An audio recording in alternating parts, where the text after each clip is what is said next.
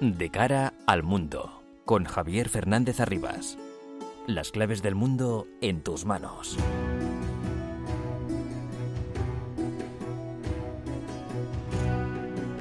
El mundo está muy revuelto y todo lo que pasa nos afecta cada día más. Son las 10 de la noche, comienza de cara al mundo en la sintonía de Onda Madrid para analizar todo lo que ocurre en este bendito planeta llamado Tierra.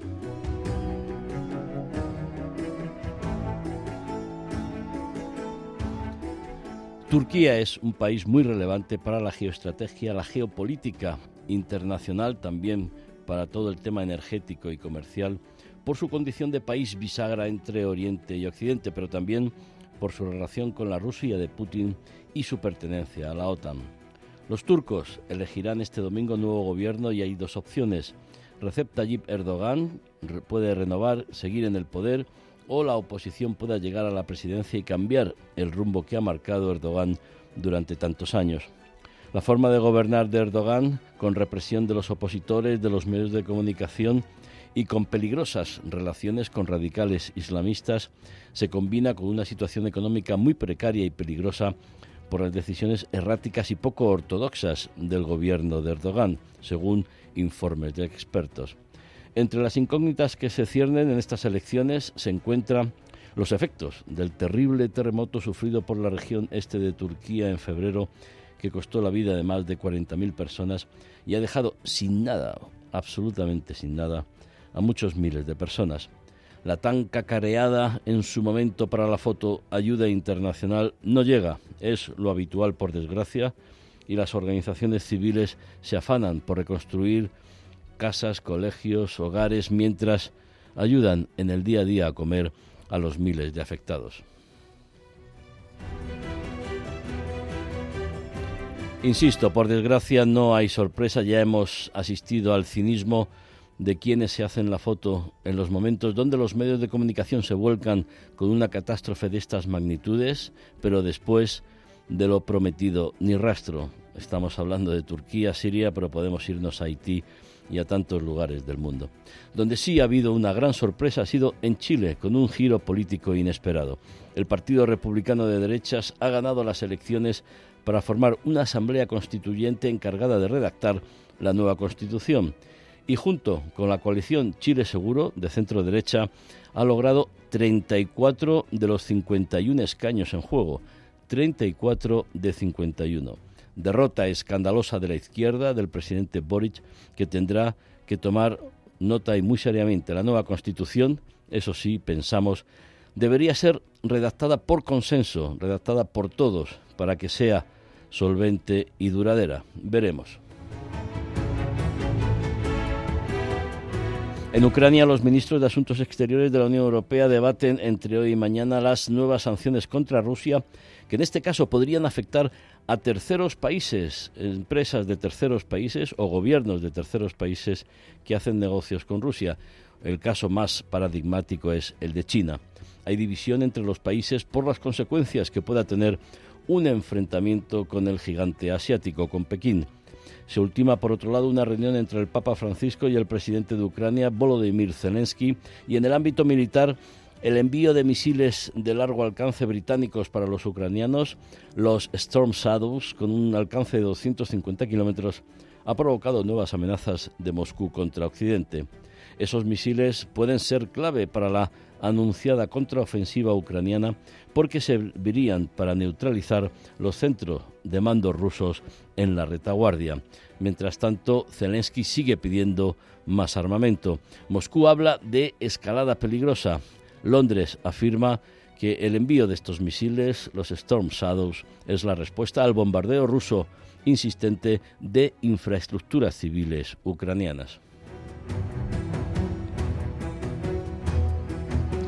Esta noche nos ocuparemos también de la situación en la frontera entre Estados Unidos y México. Se ha terminado la excepción pandémica y ahora el gobierno Biden endurece, endurece y mucho las medidas contra los migrantes que sean detenidos y expulsados. El presidente del gobierno español, Pedro Sánchez, de visita en la Casa Blanca, se compromete a acoger migrantes. Veremos si concretan cómo y cuándo. Sintonía de Onda Madrid de cara al mundo los viernes de 10 a 11 de la noche. Les habla Javier Fernández Arribas con la asistencia técnica de Lourdes Mercado. Los asuntos más relevantes de estos últimos días los resumimos en titulares con María Cerdán y Álvaro Escalonilla. Zelensky afirma que necesita más tiempo para iniciar su contraofensiva a la espera de más armas occidentales. El jefe del grupo Wagner ha calificado las intenciones del presidente ucraniano como una artimaña y ha afirmado que la contraofensiva ya va a toda marcha. Reino Unido ha iniciado el envío de los misiles de largo alcance Storm Shadow al ejército ucraniano. Un jurado de Nueva York declara a Trump culpable de abuso sexual y difamación contra E. Carroll y le condena a indemnizar a la escritora con 5 millones de dólares. Expresidente intervino horas después en una entrevista a la CNN en la que aseguraba no conocer a su demandante. El congresista republicano George Santos, conocido por falsear su currículum, ha sido acusado por la justicia estadounidense de 13 delitos, entre ellos fraude, lavado de dinero y robo de fondos públicos. Santos se ha declarado inocente y ha quedado en libertad tras el pago de una fianza de 500.000 dólares. La expiración del título 42 hace estallar la crisis migratoria en Estados Unidos. La medida de carácter temporal promulgada por Trump en el marco de la pandemia permitía las expulsiones en caliente de los migrantes. A partir de ahora queda en vigor el título 8 que permite, aunque con severas restricciones, la entrada de decenas de miles de migrantes latinoamericanos en el país. Pedro Sánchez se ha reunido en Washington con Joe Biden en la primera visita oficial del presidente del Gobierno de España a la Casa Blanca. En ella han querido consolidar las relaciones entre los dos países, abordar la migración y la guerra de Ucrania de cara a la presidencia española de la Unión Europea en la segunda mitad del año. Continúa el intercambio de misiles entre Israel y la Yihad Islámica, el grupo militante palestino asentado en la franja de Gaza. Las fuerzas de defensa israelíes han alcanzado a cinco altos mandos de la organización en tres días, mientras Egipto y otros actores regionales encabezan las negociaciones para alcanzar un alto el fuego. En Turquía, el principal candidato presidencial de la oposición, Kemal Kılıçdaroğlu, ha denunciado una injerencia rusa de cara a las elecciones de este domingo. El candidato por la alianza que lidera el Partido Republicano del Pueblo es favorito en las encuestas para desbancar a Erdogan tras más de 20 años en el poder. El Tribunal Supremo de Pakistán ordena la liberación inmediata de Imran Khan, la detención del ex primer ministro, implicado en más de un centenar de casos de corrupción, ha desatado protestas en varios puntos del país y enfrentamientos inéditos entre sus seguidores y el ejército. Un ataque cerca de una sinagoga en Túnez deja cinco muertos, incluido el autor, y varios heridos. El atacante, un agente de la Guardia Nacional, abrió fuego indiscriminadamente durante el peregrinaje judío anual al que acuden miles de personas. Arabia Saudí normaliza sus relaciones con Siria e invita a Bashar al-Assad a la próxima cumbre de la Liga Árabe. El movimiento diplomático reorganiza las alianzas políticas de la última década en Oriente Próximo tras el estallido de la primavera árabe. En Nicaragua, el régimen de Ortega y Murillo expulsa a la Cruz Roja del país y confisca todos sus bienes en una decisión sin precedentes. El organismo de carácter humanitario se encargó en abril de 2018 de atender a los manifestantes heridos tras la represión del gobierno sandinista. Y en Chile, los pospinochetistas del Partido Republicano de José Antonio Cast arrasan en las elecciones del Consejo Constitucional y controlará la Asamblea encargada de redactar la nueva Carta Magna, que debe sustituir a la promulgada durante la dictadura del general Augusto Pinochet. Se trata de una dura derrota política para el actual presidente, el izquierdista Gabriel Boric. Las claves del mundo en tus manos. Onda Madrid. Este domingo se celebran elecciones generales en Turquía donde la economía va a dominar muchas de las voluntades de los electores. La economía turca se encuentra en una situación peligrosa, en gran parte debido a la falta de ortodoxia que ha dominado la política monetaria en los últimos tiempos. El presidente Recep Tayyip Erdogan aspira a un nuevo mandato, pero las encuestas colocan a la oposición con claras opciones de triunfo. El terremoto sufrido en el mes de febrero tendrá su influencia. Nos lo cuenta María Cerdán. El presidente de Turquía, Recep Tayyip Erdogan, se juega su futuro político en las elecciones presidenciales y legislativas de este domingo. Y el hombre capaz de desafiar por primera vez su presidencia es Kemal Kılıçdaroğlu, el principal candidato opositor que encabeza una coalición de seis partidos al mando del Partido Republicano del Pueblo. Las últimas encuestas han colocado el apoyo a Erdogan en un 43,7% y a Kılıçdaroğlu en un 49,3%, dejándolo sin la mayoría necesaria para ganar en la primera vuelta y surgiendo la necesidad de ir a una segunda, que se celebraría el próximo 28 de mayo. En todo caso, Kiris Daroglu ha recibido un pequeño impulso en las últimas horas ante la retirada abrupta de Muharrem Ins, otro de los aspirantes a desbancar a Erdogan. El fundador y líder del partido Patria ha anunciado su retirada después de publicarse un vídeo sexual que comenzó a circular por redes sociales, una desbancada que ha sumado cinco puntos porcentuales a Kiris Daroglu. En los últimos días, Erdogan trata de conseguir votos a contrarreloj arremetiendo contra el líder de la oposición. Lo ha llamado alcohólico y lo ha acusado de estar a favor del movimiento LGTB. Y es que la candidatura de la reelección de Erdogan se ha visto complicada por la crisis económica que vive Turquía, con una devaluación de la lira turca en un 73% en los últimos cinco años y una inflación que supera el 85%, pero que en ciudades metropolitanas como Estambul alcanza ya el 100% una situación que se suma a la desencadenada por el devastador terremoto que devastó varias regiones turcas en el pasado mes de febrero, dejando más de 50.000 muertos y millones de personas sin hogar. Y apenas dos días de que comiencen las elecciones, Kiris Daroglu ha denunciado una injerencia rusa en la campaña. Queridos amigos rusos, están detrás de los montajes, conspiraciones, contenidos deepfake y cintas que se expusieron en este país. Si desean la continuación de nuestra amistad después del 15 de mayo, quiten sus manos del Estado turco, ha afirmado Kiris Daroglu unas declaraciones en alusión a un vídeo falso que circula en redes sociales y que lo muestra dando un discurso junto a miembros del PKK. El vídeo además lo transmitió Erdogan en pantalla gigante en uno de sus actos de campaña. El presidente turco podría haber recurrido a esta maniobra para captar votos ante unas elecciones que podrían desbancarle del poder tras más de 20 años. Alex Amorós, analista geopolítico especializado en Turquía y Oriente Medio. Señor Amorós, buenas noches. Hola, muy buenas noches. Gracias por contar conmigo. Encantado, gracias a usted por, por atendernos. Y no sé si la primera pregunta es la pregunta del millón. ¿Gana Erdogan o gana la oposición? Bueno, pues efectivamente, seguramente es la, la, pregunta que todos nos hacemos, ¿no? Si atendemos a las encuestas, sí que es verdad que eh, Kılıçdaroğlu y, y, el bloque opositor, pues quizá hoy por hoy cuentan con, con una ligera ventaja con, con respecto al partido de, de, Erdogan, con respecto a la Alianza Popular, si bien es verdad que los diferenciales en intención de voto son, son eh, eh, vaya, están... Eh, Escasos, sí. Efectivamente, coordinando el, uno pegado con el otro, ¿no? también es verdad que Erdogan pues arrastra al final un cierto desgaste electoral, toda vez que lleva ya dos décadas en el poder y que especialmente en los últimos meses pues también se ha visto implicado en una serie de, de escándalos, de gestiones cuanto menos eh, mejorables, empezando por la cuestión del terremoto, y aquí quizá sí que pesa un poco más en su contra la, la, cita electoral.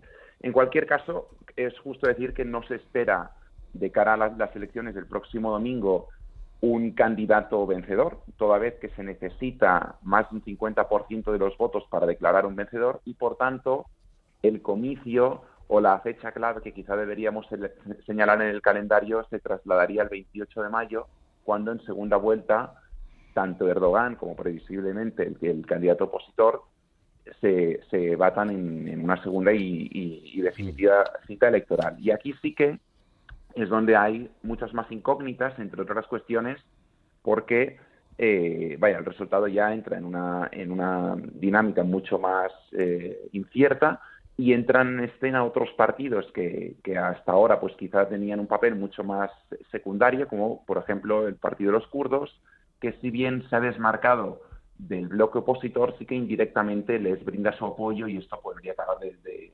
desencadenar pues el, resultado final.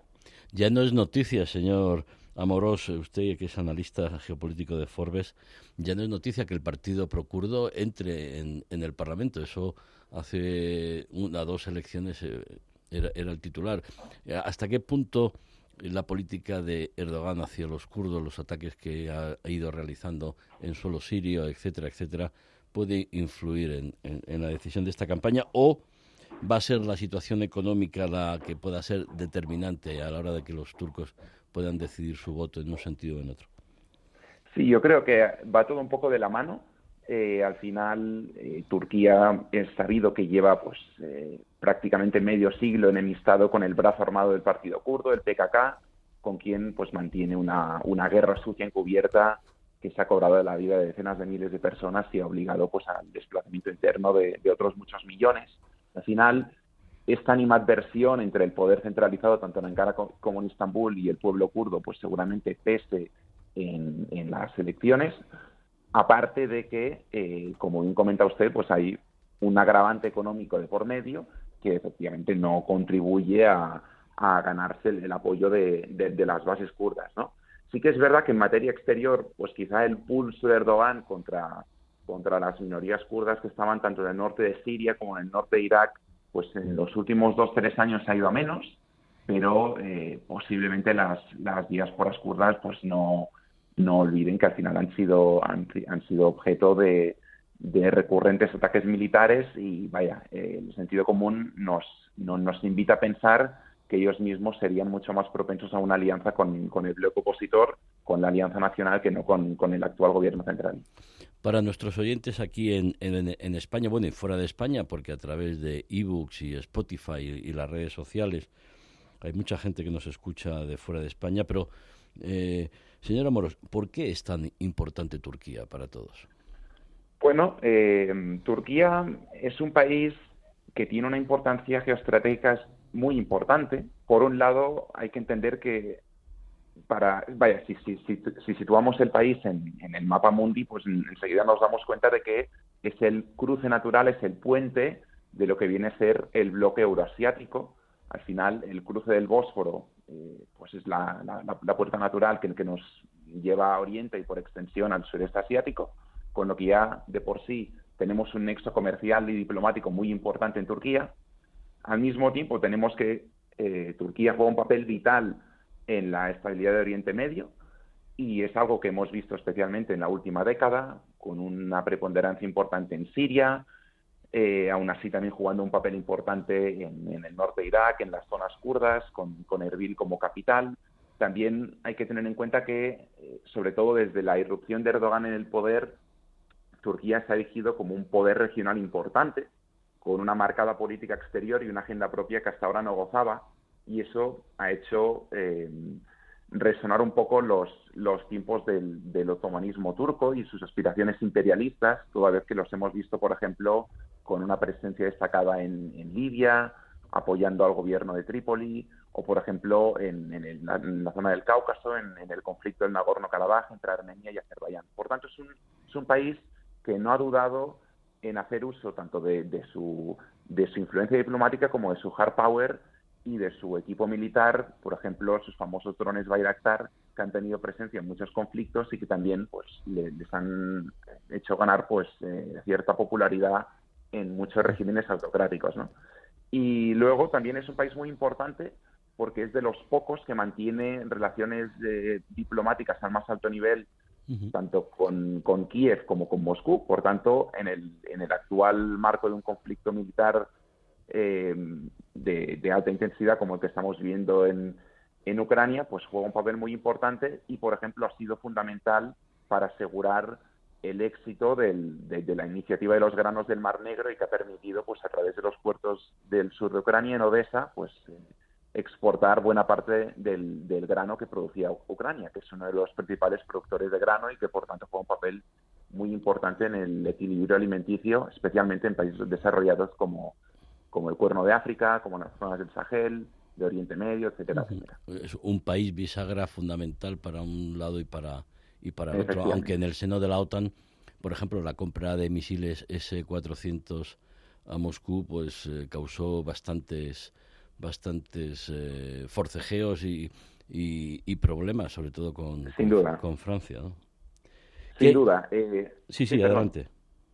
Sí, al respecto, con, con la cuestión de la OTAN, solamente querría hacer un matiz. Efectivamente, a mí me gusta definir a Turquía como un, como un aliado incómodo pero necesario. Al final estamos hablando de, salvando la, base estadounidense, pues del, país que cuenta con posiblemente el ejército más, potente ahora mismo de la alianza, con una serie de capacidades tanto terrestres como, como anfibias y, de ala embarcada importantes, ahora especialmente con, con, la botadura de un nuevo portaaviones especialmente diseñado para el, transporte de, drones de, distinto uso militar. Y al final es un país que no ha dudado en hacer uso de, su fuerza militar para imponer también su agenda exterior. Y tengamos en cuenta de que hoy por hoy, si todavía no se ha producido la anexión de Suecia en la alianza, en lo que aspira a ser la, la última incorporación es justamente por el veto de Turquía, porque al final Suecia da cobijo pues a una serie de figuras kurdas importantes que, Turquía considera terroristas y que exige su exportación a suelo turco. Y mientras eso no suceda, pues Turquía se, derecha, se reserva perdón, el, derecho a, vetar la, adhesión de Suecia a la alianza. Mientras que sí ha dado su brazo a torcer con la anexión de Finlandia, que se produjo hace unas semanas. En el caso de Suecia, la situación todavía sigue instalada. Yo le confieso una cuestión el, caso del supuesto intento de golpe de Estado contra Erdogan, donde miles de personas fueron detenidas. Yo no conozco ningún golpe de Estado donde se detengan a 124, creo que fueran, 124 generales, almirantes y demás, y que fracase ese golpe de Estado. Efectivamente. La, verdad es que analizado en Gulen es, eh, es también un, un tótem en, en, en, la vida, en la vida turca, etcétera, pero Ahí yo creo que eso está todavía sin aclarar y haya habido toda una, una política de Erdogan que quizá ahora en estas elecciones le pueda pasar factura, ¿no? de represión, etcétera, etcétera. No hablemos de periodistas, eh, que compañeros nuestros, amigos míos que están en, en la cárcel, ¿no? Efectivamente. Eh, quizás sea la, herencia más oscura del, del, de, vaya, de, la etapa política de Erdogan en estas últimas dos décadas, al final las libertades en el país pues, han ido claramente en retroceso, no hay más que ver los índices de libertad de expresión que, se encuentran en, situaciones eh, preocupantes, si bien hay unas, unas elecciones a priori democráticas y libres, pues a nadie se le escapa que el partido eh, pues ha, ha, llevado al país a, a una deriva autocrática importante. Y como bien comentas, en 2016, en la purga que, se llevó a cabo en todos los niveles, tanto del ejército como sobre todo del funcionariado, se llevaron por delante decenas de miles de personas, con multitud de arrestos arbitrarios, hasta el punto de que el propio país estuvo en, estado de, excepción durante dos años, hasta las, elecciones generales de 2019, y aparte se han llevado una serie de, de políticas para, conferir poderes eh, absolutos a Erdogan, empezando por la supresión de la figura del primer ministro, que hasta entonces permitía un cierto equilibrio de poderes, eh, siguiendo por el hecho de que, de que en fin, de que ha, alargado el, el periodo al, al, que puede aspirar pues como, como figura presidencial y, y, en, y en su conjunto pues eh, vaya, atacando sin ningún tipo de pudor a cualquier atisbo de oposición, censurándolos en, las cadenas estatales, etcétera, etcétera. Por tanto, sí que es verdad que Turquía se juega más, se juega mucho más que quizá un, unas, unas meras elecciones generales y al final también está en, en el poder de la ciudadanía elegir si quieren refrendar una deriva, una una tendencia mucho más marcada hacia, hacia el nacionalismo islamista, que es el corte que ha ido tomando el país en los últimos años, o si por contra quieren intentar recuperar la senda de la famosa república laica que fundó Ataturk y que por desgracia pues queda muy poco de aquello. Y los vídeos, porque en las últimas horas los vídeos están haciendo estragos. Por un lado han hecho renunciar a uno de los candidatos, por otro hay un vídeo falso, se denuncia injerencia rusa, un vídeo además que el propio Erdogan ha emitido en uno de sus eh, mítines. ¿Hasta qué punto Rusia o la injerencia rusa puede jugar un papel en estas elecciones? Bueno, eh, pues efectivamente, como comentabas, uno de los candidatos de la oposición ha tenido que emitir ante, ante denuncias de, abuso sexual. Y, bueno, y esto también nos da idea un poco de, lo que hay en juego, ¿no? Cuando se entra en esta guerra sucia en el que ya no solo importa desacreditar el rival en función de su programa electoral, sino que ya se incurre en tácticas pues mucho más, eh, vaya, propias de, de regímenes dictatoriales, ¿no? Y sí que es verdad que al final no sorprende que haya una acusación velada sobre Rusia, que luego habría que ver si está o no fundada, porque al final Moscú pues cuenta con Turquía eh, con un aliado pues eh, muy importante, seguramente el, más importante, lo que es el bloque europeo para su proyección y su intercambio de cruce de declaraciones con Bruselas y con Washington. Y su petróleo. Al final, efectivamente, eh, Turquía se ha convertido, con la salvedad de China y de India, en el mayor receptor de crudo de Rusia. Está además actuando como, como un puente comercial para las exportaciones de gas natural, porque sí que es verdad que los que los gasoductos que circulaban por lo que es el norte de Europa, cruzando países como Polonia, Alemania o Bielorrusia, están mayormente cortados, pero en cambio los que circulan por Turquía, tanto el Blue Stream como el Turk Stream, siguen funcionando a plena capacidad y estos a su vez nutren de gas natural a países como por ejemplo Hungría, Serbia o Georgia. Por tanto, al final es un país que juega un, papel muy importante también en las propias aspiraciones de Turquía, eh, de, Rusia, perdón. Por ejemplo, otra cuestión importante, eh, ante el veto del, mercado europeo para el turismo ruso, una, parte muy importante de esta pues se ha redirigido a Turquía, que ya de por sí gozaba de, una presencia turística rusa importante, ¿no?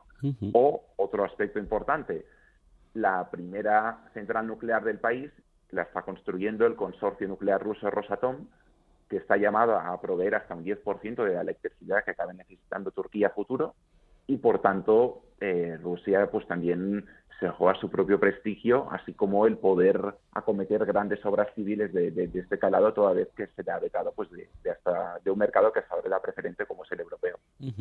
No todo es blanco y negro, hay muchos, muchos matices, y nos los ha contado y muy bien el profesor Alex Amorós, analista geopolítico especializado en Turquía y Oriente Medio de Forbes. Señor Amorós, pues si usted no lo permite, la segunda vuelta es el 28 de mayo, pues antes o después eh, para analizar los resultados, pues lo volveremos a llamar, con mucho gusto. Sí, señor. Será un placer. Pues muchísimas gracias y muy buenas noches. Feliz fin de semana. Muy buenas noches, gracias. Onda Madrid, la radio de la Comunidad de Madrid. A partir de esta hora tú eliges lo que quieres escuchar. A través del 101.3 de la FM puedes seguir nuestra programación habitual con la información y actualidad del día. Y en el 106 de la FM, toda la pasión del deporte. También en ondamadrid.es y Radio Player. Tú decides lo que quieres escuchar. Vuelve Film Symphony Orchestra con Krypton. Última oportunidad para asistir al espectáculo inspirado en las mejores bandas sonoras de los héroes y superhéroes del cine. Superman, Spider-Man, Capitán América, Iron Man, El Último Moicano y muchas más. 17 de junio, Auditorio Nacional. Ya a la venta en filmsymphony.es. De cara al mundo, con Javier Fernández Arribas. Los ministros de Asuntos Exteriores de la Unión Europea debaten entre hoy y mañana nuevas sanciones contra Rusia que en este caso podrían afectar a terceros países como China. Hay división entre los europeos por las consecuencias que pueda tener un enfrentamiento con el gigante, con Pekín. Por otro lado, se ultima una reunión entre el Papa Francisco y el presidente de Ucrania, Volodymyr Zelensky. En el ámbito militar sobre el terreno, el envío de misiles de largo alcance para los ucranianos, misiles británicos eh, Storm Shadows, ha provocado nuevas amenazas de Moscú contra Occidente. Estos misiles, con un alcance de 250 kilómetros, podrían ser clave para la ya anunciada contraofensiva ucraniana porque servirían para neutralizar los centros de mando rusos en la retaguardia. Con los últimos datos, Álvaro Escalonilla. Volodymyr Zelensky ha pedido tiempo antes de poner en marcha la esperada contraofensiva, que buscará liberar las cuatro regiones ucranianas bajo ocupación militar rusa, además de recuperar posiciones en la península de Crimea. Podemos seguir adelante y tener éxito, pero perderíamos a mucha gente. Creo que eso es inaceptable, así que tenemos que esperar, reconoció el presidente de Ucrania en una entrevista con la BBC. No está claro si se trata de una maniobra para despistar al ejército ruso de una advertencia a los países occidentales para que aceleren el envío de armas y suministros a Kiev, a las puertas de una operación que podría cambiar el curso de la guerra. Yevgeny Prigozhin apuesta por lo primero. El fundador de Wagner dijo que la contraofensiva ya había comenzado. El oligarca acusó a los soldados rusos de haber abandonado sus posiciones en Bakhmut, el epicentro de los combates. Precisamente en este enclave, el ejército ucraniano ha conseguido su primer avance en dos meses. Pero pocas cosas más parecen haber cambiado sobre el terreno. Rusia ha admitido por primera vez que la invasión está siendo complicada y que sus objetivos están muy lejos de cumplirse. El portavoz del Kremlin, Dmitry Peskov, acusó en una entrevista con la cadena serbia ATV que Occidente estaba alargando el conflicto. El ministro de Defensa británico Ben Wallace confirmó el jueves en la Cámara de los Comunes que Reino Unido sería el primer aliado occidental en enviar a Ucrania misiles de largo alcance. Los famosos Storm Shadow, con un alcance de más de 250 kilómetros, permitirán a Kiev atacar en la retaguardia rusa. Mientras Downing Street cerraba filas con Ucrania, el embajador de Estados Unidos en Sudáfrica acusaba al gobierno de Cyril Ramaphosa de haber entregado armas y munición a Rusia de forma encubierta. La operación se habría llevado a cabo a finales de año, del año pasado a través de un carguero ruso que era objeto de sanciones internacionales. Aunque el gobierno sudafricano ha negado todas las acusaciones y denuncia que Washington ha formulado una acusación sin pruebas. María Senovilla, periodista, colaboradora de la revista Talayar y de otros medios. María, buenas noches. Muy buenas noches, Javier. ¿Dónde, dónde estás hoy? Pues mira, estoy en Kiev a punto de, perdón, en Kharkiv a punto de partir ya para Kiev, para la capital, pero antes durante la semana pues he tenido ocasión de visitar algunas posiciones militares eh, de las que se encuentran más al este de la región controlada por Ucrania, de esas posiciones que están pues en la frontera entre Lugansk y Kharkiv. ¿Cómo se vive? Cuéntanos entonces, ¿cómo se vive ahora mismo en una posición del este de Kharkiv? ¿Qué se comenta entre los soldados de la Legión Internacional? Pues mira, yo he llegado esta misma mañana de, pasar allí un, par de días con ellos y el tema de conversación de anoche giraba en torno eh, pues a esa supuesta retirada de, una de las brigadas rusas que estaban eh, luchando por, por Bakhmut y también pues eh, el, anuncio que lo hacía lo hacía el comandante de los mercenarios del grupo Wagner a esos vídeos y, grababa uno de esos vídeos a los que nos tiene acostumbrados pues bramando prácticamente contra el Kremlin aquejándose de esa falta de munición, eh, de las bajas que estaba sufriendo eh, pues su grupo de mercenarios y ahora además añadía pues eh, como casi un gesto de deslealtad la retirada de tropas regulares por parte del Kremlin. A raíz precisamente de retirarse esa brigada, los ucranianos podrían haber avanzado en torno a tres kilómetros, aún así siguen controlando un trocito muy pequeño de la ciudad de Bakhmut, no llega ni al 20%, pero bueno, el hecho de que sigan resistiendo eh, más de diez meses después de que empezara la batalla por esta ciudad, eh, ya se puede considerar prácticamente una victoria para los ucranianos, porque aparte de que, de que, han conseguido contener eh, las tropas del Kremlin, que no han podido a lo mejor afanarse en otros frentes de combate, pues esto ha sido también un poco eh, no te voy a decir un ridículo, pero de cara sobre todo a ese día de la victoria que acabamos de celebrar esta, esta semana, pues eh, le ha impedido a Putin presentar ninguna victoria reseñable en Ucrania pues desde hace meses. Bueno, me estás dejando entender que la moral de las tropas rusas eh, no está por las nubes y que además creo que es el tema de conversación en muchos lugares de allí, en, en las zonas de Ucrania donde te estás moviendo. Así es, me lo dicen todos los soldados em, con los que estuve anoche. Además, estaban eh, eh, eh, hace 15 días estuvieron en una posición a apenas 200 metros de las líneas rusas. Me contaban un poco, pues, cómo eran las tácticas, cómo ellos ponían explosivos con alambre para impedir el, avance de la infantería, cómo había tiroteos, combate cuerpo a cuerpo y también, pues, había prisioneros rusos. Y bueno, pues decían que aparte de, de que la preparación es nefasta, probablemente muchos de esos esos prisioneros son de las últimas movilizaciones forzosas que se han hecho en Rusia y es gente que ni tiene moral, ni tiene, o sea, no tiene, más que moral, no tiene motivación personal para estar en Ucrania luchando. a ellos no se les ha perdido, sin ánimos, no se les ha perdido nada aquí. Y aparte, pues el, entrenamiento no debe de ser eh, lo mejor del mundo. Y tú imagínate lanzar a hombres. Eh, movilizados forzosamente, mal entrenados, pertrechados de aquella manera y que encima no tienen ningún motivo personal para estar luchando aquí. Yo creo que ese es eh, uno de los motivos por los que Rusia no ha conseguido hacer avances en estos últimos meses, pues más allá de que estemos instalados en una guerra de posiciones y de frentes estáticos, pero es que no se han podido arrogar eh, ninguna sola localidad ya, ya ni pequeña ni mediana que hayan logrado conquistar. Oye, eh, ¿Los ucranianos juegan al despiste o están esperando que lleguen ya los misiles británicos Storm Shadows que les permitirían bueno, llegar a centros de mando en la retaguardia rusa. ¿Qué pasa con la cacareada contraofensiva? Bueno, Zelensky ahora pide, pide más tiempo porque necesita más armas para evitar el cuantioso número de bajas que podría producirse con esta contraofensiva. Pues yo creo precisamente que el que juega al despiste es Zelensky, porque es lo que ha hecho antes de lanzar otras contraofensivas que hemos tenido ocasión de ver a lo largo de estos últimos 14 meses. Eh, mira, me contaban em, altos mandos de, de las brigadas con las que he podido estar que la orden para iniciar esa contraofensiva se va a dar 48 horas antes.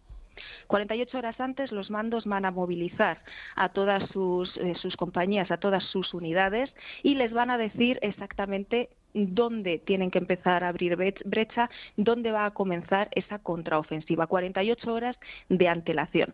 Yo te diría que va a ser incluso este mismo mes de mayo.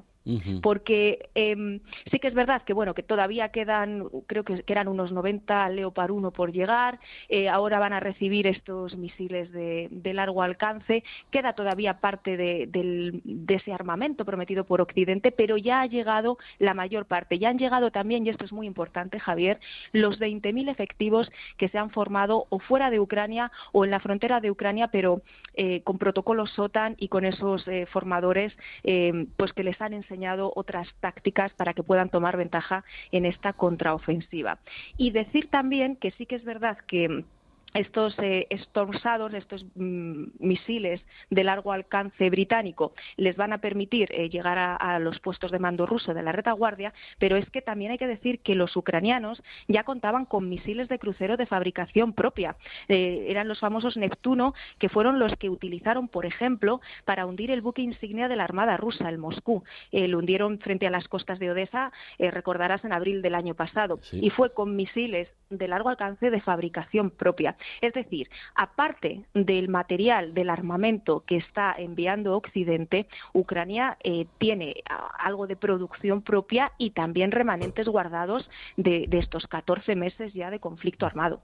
Y yo diría que desde 2014 tanto Rusia como Ucrania están preparando eh, esta guerra, con lo cual ese tipo de armamento está siendo, bueno, producto no de la improvisación en este año y medio, sino de tiempo anterior. Desde luego. Lo que pasa que sí que es verdad también pues que ha habido muchísimo desgaste, porque bueno, cada vez que salían las cifras de la cantidad de misiles, la cantidad de proyectiles que disparaba Rusia, muchísimo más elevada que la que ha disparado Ucrania, pues eh, te hace pensar que es que por mucha producción que hagan en, en, como se dijo, ¿no? que Rusia puso todas sus fábricas de armamento a trabajar 24 horas al día en tres turnos desde que empezó la invasión a gran escala, pero es que aunque estén eh, trabajando 24 horas al día, yo creo que no dan abasto a producir la cantidad que están gastando.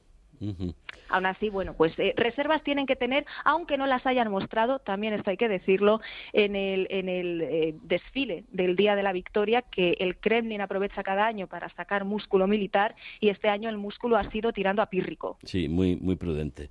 María Senovilla, que está camino de Kiev porque María Senovilla vuelve estos días a España porque el viernes eh, el jurado pues va a decidir en Segovia quién gana el premio Cirilo Rodríguez y una de las tres finalistas además con, con muchísimo mérito es María Senovilla y esperemos que, que sea la vencedora, aunque los otros dos compañeros finalistas también tienen muchísimos, muchísimos méritos. Son Óscar Mijallo y Miguel Ángel de la Fuente, los dos de, de Televisión Española. María, que tengas un buen viaje y nos vemos dentro de pocos días. Nos vemos dentro de poquitos días en Segovia. No se me ocurre mejor excusa para volver a España y eso que no lo tenía pensado. Pensaba quedarme hasta el mes de julio eh, en Ucrania, pero bueno, por un motivo como este yo creo que, que, merece la pena hacer la vuelta contenta. Y luego ya volverás a Ucrania, seguro. Y luego ya volveré a Ucrania. María, muchísimas gracias y muy buenas noches. Muy buenas noches, Javier. Un abrazo.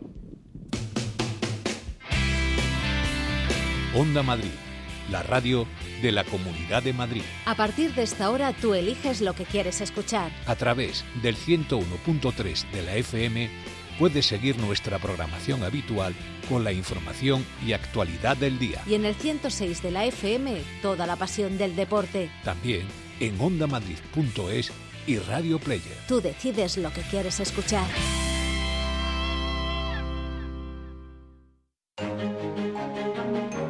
El próximo 28 de mayo se celebran las elecciones locales y autonómicas. Si ese día vas a estar lejos de tu pueblo, de tu tierra, de tu ciudad o algo te impide ir a votar, puedes hacerlo por correo. Si ya tienes la documentación electoral en tu domicilio, puedes enviar tu voto hasta el 24 de mayo por correo certificado. Es totalmente gratuito. 28 de mayo, elecciones locales y autonómicas. Por correo, tu voto tiene todo su valor. Ministerio del Interior, Gobierno de España. De cara al mundo, con Javier Fernández Arribas. Pedro González, periodista, colaborador de la revista Atalayar, fundador del canal 24 Horas Televisión Española y de la cadena europea Euronews. Pedro, buenas noches. Buenas noches, Javier. Claudia Luna Palencia, escritora, periodista mexicana, corresponsal de varios medios aquí en España. Claudia, bueno, te iba a decir buenas noches, pero no sé si son buenas noches porque, y no somos corporativos, pero tenemos que lamentar el asesinato de un compañero en México hace pocas horas.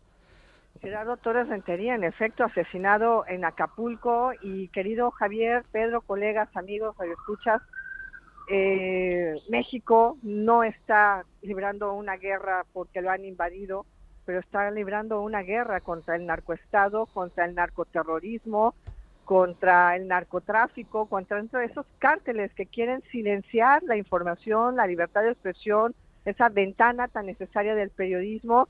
Y más de 15 con, con este caso de Gerardo, más de 15 colegas asesinados a mansalva solo por ejercer eh, pues el oficio más más importante del mundo que es precisamente el ser periodista y que han querido ser eh, callados precisamente pues por esas fuerzas ¿no? que tienen que ver eh, con el narcotráfico, con el crimen organizado y vemos bueno cómo nuevamente pues el Estado ¿eh? mexicano esas fuerzas de seguridad rebasadas, cruzadas de brazos y no va a pasar nada porque los delincuentes pues van a seguir asesinando y amenazando y amordazando la libertad de expresión en México. Pedro, no somos corporativistas porque muere por desgracia mucha gente por los cárteles de criminales de la droga, pero es que en este caso lo que intentan es que la sociedad, que el mundo no sepa lo que está ocurriendo allí y por eso asesinan a periodistas, que es nuestro oficio contar lo que está pasando. Esa es la gran desgracia, porque evidentemente lo que pretenden esto, eh, que son verdaderamente delincuentes y, naturalmente eh, y han irrumpido de una manera brutal en el terreno político, y no se puede decir que sean solamente eh, terroristas, simplemente sin más, o sea, son narcoterroristas, pero mm. naturalmente con unas influencias políticas inmensas y no solamente en México, sino en muchas otras partes, desgraciadamente, del continente americano, en donde, bueno, pues están mm, tomando parcelas o han tomado ya parcelas inmensas de poder, pues prácticamente se podría decir que desde el Río Grande hasta la misma Tierra del Fuego.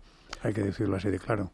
Hablando de, Río Grande, mm, ¿te esperabas que Joe Biden eh, tomara decisiones tan duras contra los migrantes? Porque se ha acabado lo que se llamó la excepción pandémica y ahora la circunstancia, bueno, hemos tenido la, hemos vivido en las últimas horas una gran aglomeración de seres humanos en la frontera entre México y, Estados Unidos, gente desesperada que quería aprovechar los últimos minutos. Sí, evidentemente el caso del, de la supresión del título 42, vamos, de la no entrada en vigor ya, eh, la no vigencia del título 42, pues y naturalmente unido a los bulos que han esparcido los coyotes, pues eh, de que iba a ser absolutamente fácil entrar una vez que esa medida sanitaria o presuntamente de, de, salvaguarda sanitaria impuesta por Trump iba a desaparecer, pues eh, han hecho correr el que iba a ser absolutamente fácil el entrar en Estados Unidos. Yo creo que lo que hay que explicar clarísimamente es la contradicción de este país. Es decir, si es verdad el poder blando de Estados Unidos lo ha presentado siempre como, como un país, una tierra abierta donde se cumple el sueño americano. Nunca ha sido fácil estar en Estados Unidos, las cosas como son, y mucho menos llegar a él. Y entonces, bueno, el, eh, esta oleada migratoria yo creo que denota muchísimas cosas. La primera y más importante, a mi entender, es justamente el propio Estado en que, se, en que está América Latina. Es la misma historia que nos podemos preguntar en Europa del estado de verdad en que está África. Es decir, cuando hay estas oleadas de gente que están marchándose eh, de sus países, familias enteras con eh, idea de llegar a un sitio donde presuntamente van a disfrutar de, de un futuro presuntamente mucho más radiante, indica naturalmente el mal estado en que está justamente por la violencia, por la inseguridad, por la falta de garantías, por a veces un avance eh, tremendo de la pobreza. Es decir, son muchísimas causas las que impulsan a gente a recorrer absolutamente estos miles de kilómetros. Y justamente en, esta, en este perfil, digamos, un poco apresurado entre los inmigrantes que otras veces lo han hecho con ánimo de llegar a Estados Unidos, pues antes era el personaje solo, joven, eh, que, llegaba hasta allí. Ahora estamos viendo familias enteras que lo han dejado todo atrás y que naturalmente eh, no pueden no pueden volver porque lo han ahora es como quien podría decir han quemado todas las naves y lo único que se encontrarían si volvieran es, sería estar llenos de deudas y volver otra vez prácticamente al pozo. Claudia, ojo que también, perdón, sí. No, te iba a preguntar porque está el señor Pedro Sánchez en la Casa Blanca con Joe Biden y, España se ha eh, ofrecido a acoger a, estos migrantes, a algunos. Eh, ¿Esto es tan sencillo? ¿Cómo, cuándo se puede, tú que conoces bien todo, todo tu país y sobre todo esta, esta, este problema, es tan sencillo acoger a estos migrantes como ha ofrecido España, que yo creo que, que si es posible debemos hacerlo, sin duda? Mira, no es nunca será un proceso sencillo y nunca será un proceso que no esté exento de polémica que no eh, nunca será un proceso que no juegue como un balón de disputa también entre los partidos eh, políticos, ¿no? A mí me llama mucho la atención, bueno, qué tipo de migración, ¿no? Y qué tipo de acogida se pueda dar al respecto en España, en un momento en el que además España está recibiendo presiones internas de muchas ONGs, de muchas asociaciones que acogen a migrantes y que están pidiendo la regularización ya de más de un millón de inmigrantes ilegales que se encuentran en España eh, y que son, por supuesto, bueno, pues una presión social, una presión económica, una presión asistencial, una presión en las políticas públicas. Nunca va a ser fácil el tema de la migración y además siempre rebrota cuando tenemos eh, en, el, en el horizonte inmediato el tema electoral. Ojo, porque también en Estados Unidos ya Biden hace unos días dijo que quiere ir por la reelección. Y ahora eh, nuevamente despliega militares en la frontera con México como ya lo hizo en su momento el, republicano eh, Donald Trump, pues este es, la es el segundo despliegue militar más importante que se ha dado en la frontera con México, pero también juega, juega electoralmente, porque hay un enorme grupo, de un lobby enorme eh, que tiene mucho poder político y de movilización de masas en Estados Unidos, que quiere una migración ordenada y que está en contra como lo dicen, de que Estados Unidos se convierta en el basurero de la inmigración ilegal. Lo que está siempre en juego, querido Javier, ya sea en España, en Estados Unidos, en estas corrientes que llegan a través de Canarias o las pateras que llegan por, eh, por, por, eh, por, por las costas del Mediterráneo, es el, es, son las mafias que controlan estas esta, estos sueños de estos inmigrantes y el, drama humano y social que hay en todas esas personas que están deseosas de llegar a, un, a otro país tan solo para vivir en paz y que no los maten o que no los conviertan en soldados a sus hijos o tener, o, tener una vida o tener una vida digna, ¿no? Tan solo libertad.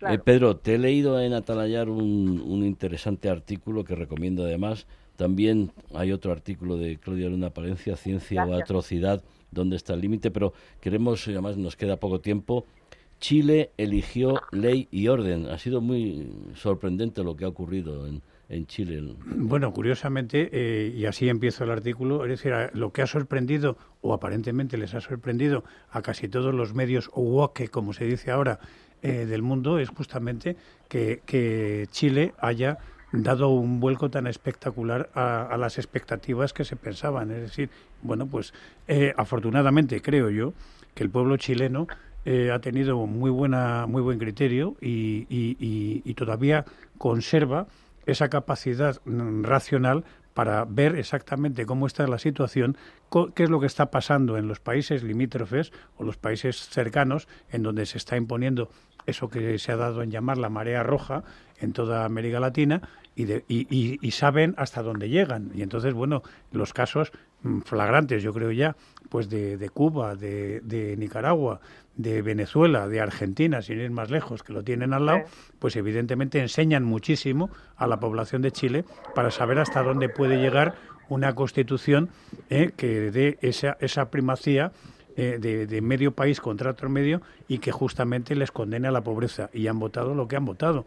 Evidentemente, ¿a qué es lo que aspiran? Pues a lo que la mayoría de la gente aspira, a tener un marco político estable, un marco de seguridad, que es justamente lo que no han tenido y que en definitiva dicen, bueno, pues nosotros lo que queremos es desarrollarnos en tranquilidad, votar lo que queremos, opciones de derecha, de izquierda, de centro, ¿eh? y, justamente que no nos impongan ¿eh? lo que ha hecho la ultraizquierda ¿eh? durante pero, mucho tiempo. Pero Claudia, ya tenemos 30 segundos porque esta noche con la campaña electoral disponemos de, menos tiempo en el programa.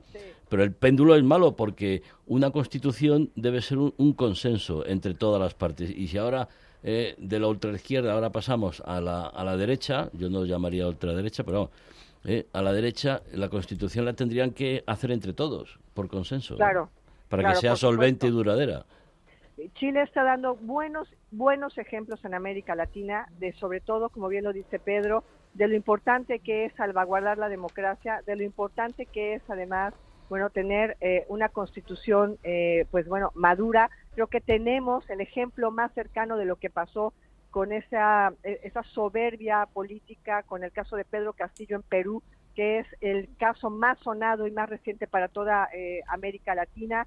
Estamos viviendo tiempos muy revueltos, no solamente en América Latina, sino en el resto del mundo, y los fantasmas de la ultraizquierda, los fantasmas de la ultraderecha, los, las momias del pasado siempre intentan regresar en cualquier momento para llevarse la democracia y robarse nuestra libertad, querido, queridos colegas. Pues eh, llegamos hasta aquí, la campaña electoral también necesita su, su tiempo aquí en Onda Madrid. Claudia, Pedro, muchísimas gracias y muy buenas noches. Feliz fin de semana. Igualmente, Javier, Claudia. Un abrazo. Felicidades. Un abrazo para todos. A punto de dar las 11 de la noche de este viernes 12 de mayo hasta aquí de cara al mundo. En Onda Madrid ponemos las claves del mundo en sus manos. Feliz fin de semana largo. Les habló Javier Fernández Arribas.